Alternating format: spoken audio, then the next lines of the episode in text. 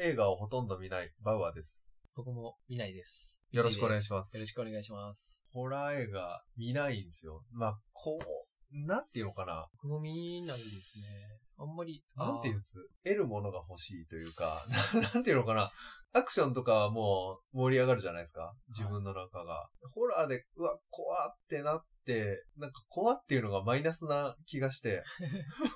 あんまり見ないんですよね。怖い。まあ、バイオとか見てもいいかなと思うんですけど、なるほど。アクションに近いから。はなんか、うん。だからなかなかホラーを見ようと思う手が進まない。ななかなか、その、多分、うん。邦画のホラーでうん面白いのが少ないからじゃないですかね。それは、あの、リングとか呪文とか、はいああいう感じのやつで。邦画じゃなかったらどう邦画は面白いやついっぱいあるはずなんですよ。洋画あ、洋画洋う画。ん。ただ、やっぱ邦画が面白くなさすぎて、その、うとっかかりがないというか、だってうん。僕、最後に見た邦画って、うんもう言うて去年見たんですよ。まあ、うんあれをホラー何をっ見てたん言でっすかていいのかわかんないですけど、それどこ森の、へなんとかの森って、あの、なんだっけな、えっと、それがいる森っていう映画を見たんですよ。え。それっていうのがなんかちょっと、確かにホラーチックですね。そう。で、もうか完全にあの CM もうん、ホラー調で、うん。なんと主演がうん、元嵐のうん相葉雅紀、ああ、そうなんだ。はい、のホラー映画があったんですよ。 はい。もう、いいでしょ、もう、ネタバレしても、ここまで来たまら。 あ、まあ、あの、それっていうのが宇宙人なんですよ。へえ。で、最初その、すごいホラー映画っぽくて、うん。というのもうん、監督があの、名前忘れた、あの、リングの人なんですよ。ああ、そうなんだ。うんで、これがなかなか面白くなくて、 まあ、宇宙人落ちってことだもんね。いやまあ、最初から宇宙人ってわかるんですよ。あそうな最の初のん何分くらいかな ?20 分か10分くらいで、うんもう宇宙人ってわかって、はいはい。で、ただ宇宙人なんですけど、撮り方はなんかホラーっぽいんですよ。やっぱり。お、お化けか、はい霊かみたいな様子で撮る。で、パニックホラーとか、そういうジャンルだと思うんですよ。どっちかっていうと。追っかけられるとか。まあ、追っかけられて、はいまあ、宇宙人が、あの、子供たちをそう。殺してったり、うんまあ、邪魔な大人たちも殺してったりとかで、うんで、それでまあ、パニックホラー感があるんですけど、まあ、うんまあ、面白くなくて、本当うんんもう、あの、そもそも相葉雅紀の演技が下手くそす ぎる問題。 まあね、ピンキリいますからね。うん。はいで、終始うん、ハテナが浮かんでくるようなう映画なんですよ。はい。本当に。話もクソつまんねえし、 なんかもう詳しく言ったら時間なくなるんで言いませんけど、だから日本のほ最近のホラー映画ってまあそんなんばっかりで、はいこれ万人におすすめできるっていうのがまあないうん。わけ好なんですよ。きな人はだからリング呪音とか見るんだろうけど、そうす、好んでみない。それより、その2時間を別の映画見るのにやってたいなと思っちゃうん で。だから面白いのはいっぱいあるは、だから昔で言うと、洋画で言うとそのチャッキーとか、あああの、はいはいはい、 13、あ、13日の金、あれ13人。ジェイソンのやつ。まあ、ホラーって言うと、シャイニングとかもホホラーじゃないですか。ホラー、サスペンス。サスペンス。というかですね。あとはだから、多分あの辺の系列のホラーで、はい多分、邦画としてうん面白いのがあまりにもなさすぎて、あーちょっと日本のホラーって落ち着きすぎてるんですかね。いなんや、か、あの、監督の腕じゃないですかね。見せ方脚本。うん。だって、正直あの、その J ホラーって言われた時あったじゃないですか。リング・ジュオンうんうん。とか。あの辺以降に、あの、もう、なんていう、話題になったホラー映画ってありましたわかんないんですよ。あんまだから、わかんないってことはないんですよ。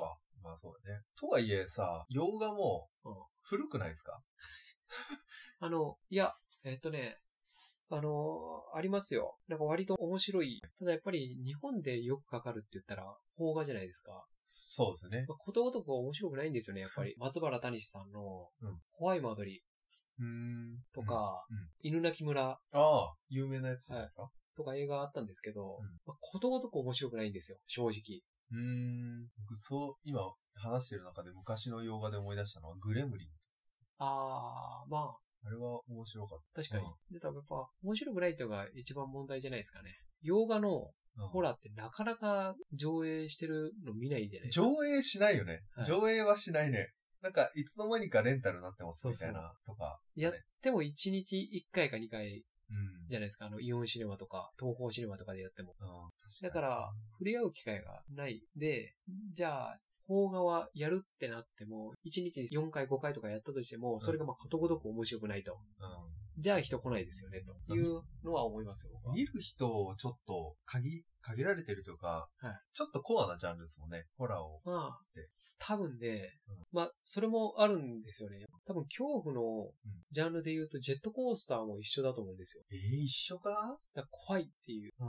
怖さの。例えばね、若干ホラー寄りの映画で今ヒットしたって言ったら、うん今やってるあの、岸辺露伴は動かないの。ああ、はいはい。岸辺露伴ルーブルに行くっていうのもうん若干ホラー寄りなんですよ、あれ。ホラー、まあ確かに、なんか、オカルトチックなとこ入ってますよね。そうん。う。で、僕実際見に行って、うん。黒い絵っていうのがはい題材になるんですけど、その黒い絵が出てきた時に、おっって、あの、その、怖かった時のホラー映画の時の気持ちになったんで、はいはい。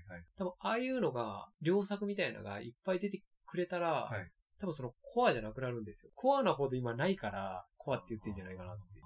あーあとは、今思ったのは、ホラーって結局、ネタバレが全てじゃないですか。ネタが。だから、似たようなやつって、アクション映画とかに比べて出しにくいんかな。どうなんですかね。なんかアクション系だと似てても、見せ方によって、全然、こう、同じようなことやってるけど楽しめる面があるけど、ホラーって結構練られてないと、こう、最後のどんでん返しとか、ああいうところがいるから、ちょっと、作家に腕がいるのかな。まあ腕はいると思いますよね。うんやっぱ取り方とかが結構重要ですからね。そうですね。うん。まあそれ言ったらアクションも。まあそうか、はいさっき言ったジェットコースターと一緒っていうのはどういう意味なやっぱあの、恐怖を楽しむっていうのあーものじゃないですか。ホラー映画。はいそれで言うと、ジェットコースターもあれ恐怖を楽しんでるアまトあラクねシ。ョンではあるんですよ。恐怖の質はちょっと違うから落ちるもしか、その、それ言ったら、うんコアな映画って言ったら、う例えばス、スペースオペラ系も絶対にコアなジャンルのはずな んですよ。まあね。スター・ウォーズとかみたいな。コアだけど、今や、そうっそてう。感じだよね。うん SF の中でもさらにコアじゃないですか、スペースオペラって。あで、それで言ったら多分、先代の頑張りがあったからこそ、はい今結構メジャータイトルになってますけど、うんと思います、僕は。ーなるほど。だから、ホラー監督のうん不甲斐なさだと思いますよ、僕は。でホラー監督がいろいろ出てきて、はいこう、ホラーの有名タイトルみたいなやつが、メジャータイトルで面白いやつがバーンと売れると、そこで一気にホラーが盛り上がるかもしれそう。だから例えば僕、ホラーで邦画で面白いなと思ったのが、うん今思い出しました、うんあの、あの監督なんだっけな。僕映画見に行ったんですよ。はいあの、白石浩二監督って方がいて、うんはい確か、あの、怖すぎっていううんドラマを撮ってたない。んですよ。で、この監督、うんすごい面白い撮り方しまして、あの、ドキュメンタリー風映像、だモキュメンタリーって言われてるんですけど、はい怖すぎで言うと、うんその、オカルト編集者がうん、オカルトを追っかけていくみたいな話で、そこで巻き込まれていくっていう話なんですけど、うん。おー、なるほど。撮り方とかも新しいことをいろいろやろうとして、うんで、そのホラーの中に、ワンカット一発撮りっぽいうんうんうん。映像を入れてやってみるとか、うんまた生放送でホラー映画撮ってみるとか、へー。そういうことしてる監督で、はいまあ、こういう、もうこの白石浩二監督のうんホラー映画はすごい面白いと思うんですよ。うんた、だ、今金を動かせるようなうん監督、いっぱい金、あのテレビ局主導でやれるような監督っていうのは、あのしょうもないのしかいないと思ってるんですよ、僕は。なるほど。だから今の現状になってるんじゃないかと。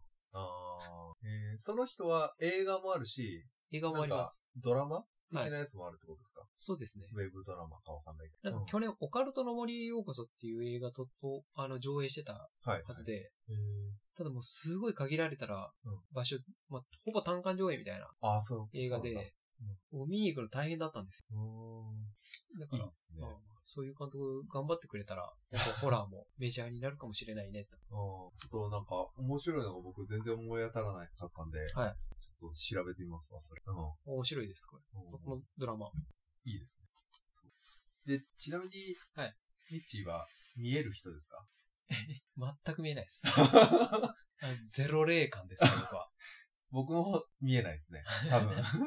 見えてないと思う。はいうん今回紹介するタイトルは、はい見える子ちゃん。あです。知ってる。 見える人の話はいですね。これはホラー、ホラープラスコメディみたいな、はい漫画になります。出版角川から出版されてて、はいえー著者は泉智樹さはんです。で、コミックで今9巻まで出てます。はいで、まだ続いてる感じで。で、連載はコミックウォーカーとか、あー今は Web コミックアパンダっていう、角川運営の、まあ、Web コミックですね。はいで、連載されている作品になります。でアニメもあって、2021年の10月から12月の12話、はい第1期ですね。だけで、ま、また2期の話とかも出てるみたいなるほど。です。 あの、何 あんまりうん、最後に言います。ああ、はい僕アニメは見てないです。あ、そうなんですね。うん。で、ゲームもあるらしくて。 ゲーム、謎解き、みえるこちゃんっええていうゲームがあって、ただこれスマホのゲームで、なんていうんですかね、探偵ものみたいな、ああ。あ、の、数珠のリングを動かして幽霊を探してどうのこうのみたいなはい。ゲームで、レビューを見たら結構賛否両論みたいな。でも基本的にみえるこちゃんファンの人は楽しめる作りになってそうな様子でした。まあ、そうでしょうね。うん。ちょっとなんかスマホゲームってなっただけで、一気にちょっとグレードダウンしてるような気がするんで、うん。もっと本格的に作ってもらったら面白いかもしれないです。確かに。はい。で、泉智樹さんの、はい奥さんも、泉エモさんっていう漫画家ええの方です。で、エモさんのアドバイスもあって、このミエルコちゃんっていうのが指導しました。えで、もともとは、ともきさんが、周囲の漫画家が、ツイッターで漫画描いてバズってるのが羨ましかった から、 なんか始めたいなと思った時に妻に相談したと。えはい。うん。で、そこからアドバイス受けて書いてたうん。ような作品になります。。はいで、この作品のいい点は、可愛い女子高生の日常生活の中に、すごいインパクトの強い悪霊が存在してるのが、 はい。その書き分けがしっかりされてて面白いなと。見応えあるなってなるほど。うんで、あとはその悪霊含め霊たちが外見とかからすごい、そいつこんな感じでこの悪霊になったんだろうなっていうストーリーを感じさせるのが、はいあのーうまいビジュアルになってるなと、ええうん思いました。で、そうですね。見えることが分かっちゃうと、その霊に絡まれてすごい悪いことが起きるっていうような設定の中で進んでいくので、主人公は何とかしてその霊が見えてない振る舞いをするっていうところが、はいあの、基本の動きなんですけど、それ、それに対して周りの友人はその見えてることが分かってない動きするんで、その辺が含まって面白い、またコメディ感もはい出せてるなぁと思いました。で、僕の好きなシーンとしては、結構序盤の方に出てくる占いのおばあちゃんがいるんですけど、はいその、その人はもう占い、自称、なんかゴッドマザーって呼ばれて る占いの、なんていうんですかね、プロというか、はいうん、人なんですけど、その人が主人公を守るために、主人公が数珠を探してて、主人公にあげた、その、なんか秘蔵の数珠みたいなやつが、悪霊の力 で壊れて、その数珠の玉が飛んでパーンっておばあちゃんの顔面に当たってるのがはい、すごい描写的に面白か ったんで、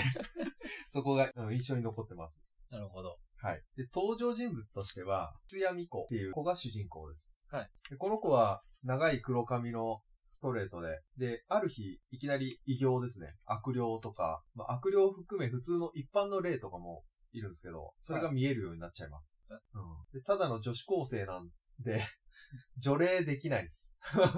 もう見えるけど、戦えないので、なるほど。うん。どうしようもないっていうどうしようもないですね。はいだから、なるべく見えてないふりして逃げるしかない と。なので、見えることが悟られないように、なんか独り言でごまかしたり、はいあと、見えてるけどなんか遠くを見たような目、遠い目をして見えてないふりします。で、結構友人思いで、はい友人を助けるために、あのー大胆な行動に出て、で、助けることもあります。はいで基本的にはその友人が霊にぶつからないように、足元に、例えば、ゴキブリがいるとか、虫がいることにして、で、パッと避けれるようにする感じで、えー避けさせます。はで、もう一人の友人として登場人物は、ゆりかわはなという茶髪のショートの子がいます。で、この子はミコの親友で、明るい性格してます。かなり。で、食いしん坊です。朝食の後に朝ごご飯っていう、2回目の朝食のご飯を食べるほど、すごい食いしん坊。なるほど。あ、今日は朝飯しか食べてきてなかったって言って、うん、お腹空かしてるような。はい。で、結構その食べたものが全般的に胸に行くんで、はい。ミコにすごい羨ましがられてるという面があります。なるほど。で、生命オーラが強くて、霊的なものを引き寄せちゃう体質。もなんか、火が燃えてるところに虫が寄ってくような感じで、霊が寄ってきます。けど、オーラ強いんで、自分は守られてるような感じなので、被害は受けてない。はいですね。でもしかしたら、そのお腹がすくっていうのが、その、オーラで、オーラ作るために、こう、エネルギー使われてて、お腹がよくすく。はいだから食いしん坊っていうところに繋がってるんかなっていう感じも見受けられます。で、ただ見えない分、全然怖いもの知らずなんで、 ガンガンその、霊がたくさんいるところにも寄ってっちゃいます。はい。で、途中からもう一人結構絡んでくる女子がいて、ニグレドユリアっていうい、金髪で、まあ、ツインの髪型の子がいて、この子は自称、占いばあさん、さっき出てきたゴッドマザーの一番弟子を名乗ってて、でこの子は見える人なんですよ。なので、ミコが見える人なんじゃねえか、占いま、ゴッドマザーとなんか関係あった人だから見えるんじゃねえかって思って近づいてきてます。うんで、ミコよりも自分の方が優れてるっていうのをアピールさせたいんだけど、だいたい全部空回って、で、ミコの方がなんか強そうな感じになっちゃいます。はいで、ミコよりも実際霊が見える力は弱いんで、すごいしょぼい霊とか害がそんな強くなさそうなやつは見えるんですけど、本当にやばいやつっていうのは見えなくて、だから、巫女側からすると、そっち行っちゃダメみたいな、ああそいつに絡んじゃダメみたいなのがわからないんで、この子はやばい行動を結構しがち。で、ミコのことは、もうなんかいろんな勘違いが繰り返されて、実はこの人強い除霊師なんじゃないかっていうような誤解をしてます。なんか単純なミコがやった動作も全部除霊のための結界を張ってるような 動作に見間違ってしまったり、はいあの、自分の目の前からパッと火球の霊が消えた瞬間に、ミコがあたかも一瞬で除霊したかのように勘違いしちゃったりっていう風な勘違いをしてきます。で、まあ、基本的には霊がたくさん出てきて、まあ、害がありそうな霊が出てくるんで怖いんですけど、たまにいい霊、うーんと、遺族に思いを伝えたい例とかっていうのが出てきたり、日常生活の中に亡くなった方の例がふと紛れ込んでたりとかして、いい話のストーリーが展開するん で、そういうので、しんみりするのと恐怖のメリハリがあって、はいそこら辺も面白い漫画です。うん。っていうあたりが、まあ漫画の紹介なので、 はい。はい。ぜひ、ホラー、ホラーおよび、まあコメディなので、はい。うん。ど、両どっちも興味ある人は読んでみてほしいですね。はい。そうですね。どうでしたかで、なんかさっきあの、言ってなかったやつ。うん。なんか、うん出落ち感がすごかったですね。僕読んだ時は。あ、本当ですか、は読んだ時コミックですあかコミック。あまああコ。ミックで見た記憶あって、はい そっかと思って、うん。なんかこのままいけそうにないなっていう感じがあっああ、たですね。そどうう最初続のく、んだろうって。最初の、うん最初結構こう、はいバズった時があって、この漫画。あ、そうなんですかはい。あ、まあでもバズったからコミック化そしてってるんですもんね。う。その時ちょっと見たんですけど、うん。なんか息切れし始めてるな感は最初の方からああっあて、。まあまあまあ。一発ネタで結構うん、最初ドーンってきたけど、そのままなんか維持するの大変なんだろうなというのははいはい。思ったんですけど、うんまあ、アニメ化したってことは、結構その後も結構継続してそういうノリで、うんあの面白さでうん続けられたんだろうなと思って今、ほっとし てます。どのぐらい読んだんですかいや、もう本当に多分最初、まあ、コミックで言うと多分半一分巻ぐらいじゃないですかね、多分。一巻の半分ぐらい。はああ。まあ、見たとして。まあ、基本は同じ流れというか、やっはいぱ見える、見えて怖いけど無視するみたいな流れですけど、その中で、なんていうのかな、いろんなイベントとか、はいそういうところに絡めたお化け が、お化けというか幽霊が、うん、悪霊が出てくることと、あとは、その今まで出てこなかったキャラクターが出てきたりとか、前回出てきたキャラクターまた出てきたぞみたいな。はいあいつどんな動きするんだろうみたいな、どう関わってくるんだろうみたいなところが、そうですね。あのーまだ楽しめる ですね。うん。そうそう。もしか最し初だけだと確かに不安になるかもしれないですね。はいもう出し切った感ってこと ですよね。序盤で。まあそうですね。なんか、同じ、まあ、言ったら悪いですけど、似たようなことがずっとやってんなってう。いうん記憶があって、もう、だから、このまま続くんだったら別に続き見なくてもいいかなっ ていう はいはいはい。のは正直僕は思ったけど、うんまあ、アニメ化までしたってことは、うん。やっぱりいろいろとはいはい。手を変え品を変えできたんだろうなと。うん。まあ、で、だって、とっかかりがバズってるのが羨ましかったところから始まってるんで、最初はちょっと見切り的なところはあるんじゃないですまか。あ、確かに。 その理由からして。だからまあ、うん。機会があれば、そうです続きもね。見てみようかなと。うんうん。ど、え、漫画読むときに何を求めて読んでるんですかあの、ナロー系嫌いじゃない ですか。いや、別に基本嫌いで はない。嫌いではない。あの、異世界転生嫌いじゃないですか。いや別に僕異世界転生でも、あ、面白いなと思ったのもありましたしあ、、ほんとやんないって言いますけど、うんえっとね、あの、ヤクザのやつ、人形転生でしたっけあわかんない。うん。そういうのが。とか面白かったですし、元ヤクザが、うんその、まさにあの、ヨーロッパ、はいはいはい。ヨーロッパ風世界に行って異みたい世な界のヨーロッパそう風のやつね。うんとかなんか面白かった記憶ありますし、うんまあ、異世界転生ですよね。それはな、何が違うんですかヤヤクザがヨーロッパに行ってっていう設定、まあ、あるよねといえばあるよねじゃないですか。他のと何が違うんだろうな。あの、ストーリーがしっかりしてる。ちゃんと。設定とか、気象転結気象転結。うんがしっかりとしてて、ちゃんと、うんあの、カタルシスをうん出すまでの前振りがしっかりとしてるというか、よくある、んナロー系ってうん、最初から強いんで、うんまあ、倒せるよなって。どうやって倒すのかなあーじゃなくて、あの、目的、はいはいおそらく目的が、いかにハーレーを作るかみたいなところがあって、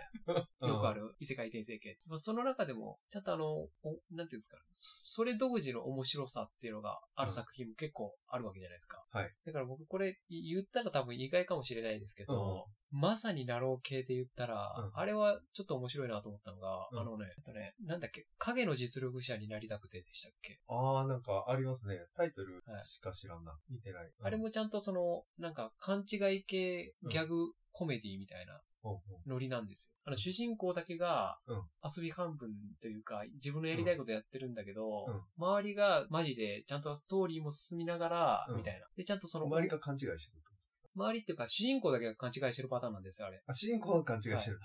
で、あれも、ちゃんとあの、自分の面白さを分かって、そこを強調してやって、うんはいバックストーリーもちゃんと進んできますから、うん。メイそうン、メインのストーリーと。先どうなるのかなっていう気になるんですけど、はいやっぱ一般的なナロー系って、思いつきでやってる感じがあって、だ結局さ、この先どうなるのかが、、うん。